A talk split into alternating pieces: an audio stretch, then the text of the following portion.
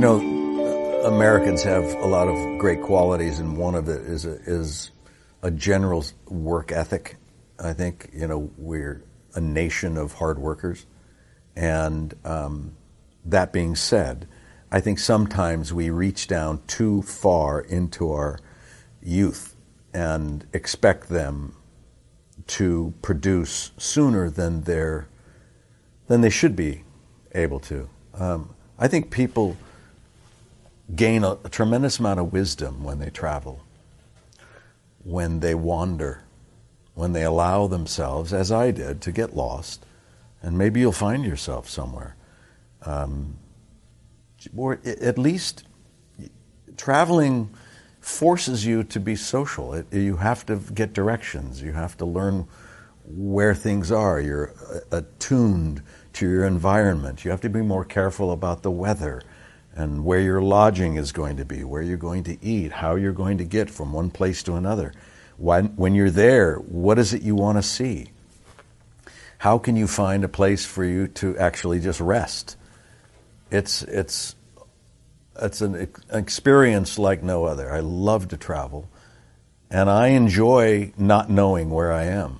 It's an unusual thing. I sell it, and I, I purposefully teach that to my daughter, who's now 24 years old, to not be afraid of not knowing where you are. So I'll go for a drive or go for a walk in a, a different city, and my wife will say, "Do you know where you're going?" Go, "Not really, just kind of exploring different places." And as long as you have a sense of the uh, of, of, direction, you'll find your way. You'll figure it out. And um, I do that in foreign countries as well. Just kind of wander and meander, and trust that you know you've paid attention to the, at least the basic requirement of, of where where you have to get back to in order to find um, find your way home.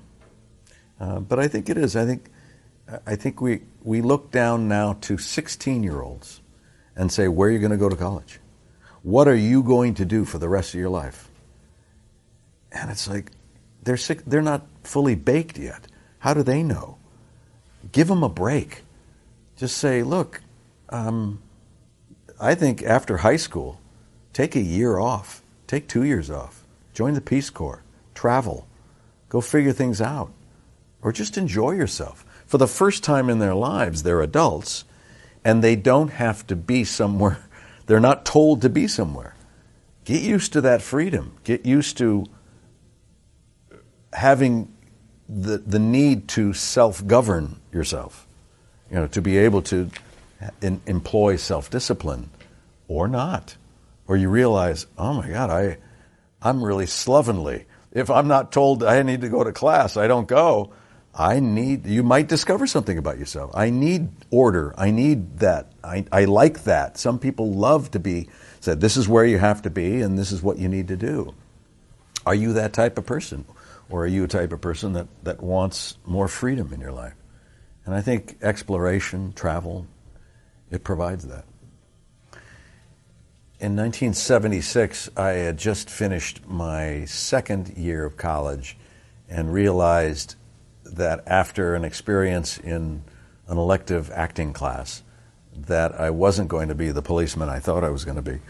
Um, that it was it was better if I didn't continue on with two more years of an administration of justice major because I knew I wasn't going to become a policeman. So I thought I better just go figure out what it is I want to do. And so I hopped on back of a motorcycle. My brother was in the same position, really. Um, two young guys who were not quite sure what was in store for them and where what avenue they should go down. So we both hopped on our motorcycles and we took off. We left California. I had about a 150 bucks in my pocket or something, and and soon ran low of funds, and we'd had to get jobs along the way. What was great about it is that we had total freedom. We didn't know exactly where we were going. We didn't know how long we were going to stay in any given town, if it appealed to us. We would stay and, and explore different places and historical sites. Uh, if it didn't appeal to us, we took off again. We slept on golf courses, on cemeteries, uh, back of mortuaries, schools, anywhere we can throw a sleeping bag, uh, an old patch of grass, and that was our home for the night. And uh, you know, I was I was 19, 20 years old. It was it was fun, and you could do that then. Um, and that's the that's the time you want to do it. That's the age you want to do it. And in retrospect, I realized that I took off on this trip, which lasted two full years, um, in an effort to, to allow myself to get lost, to be lost, and to figure out while I'm gone what it is I, I really should be doing with my life.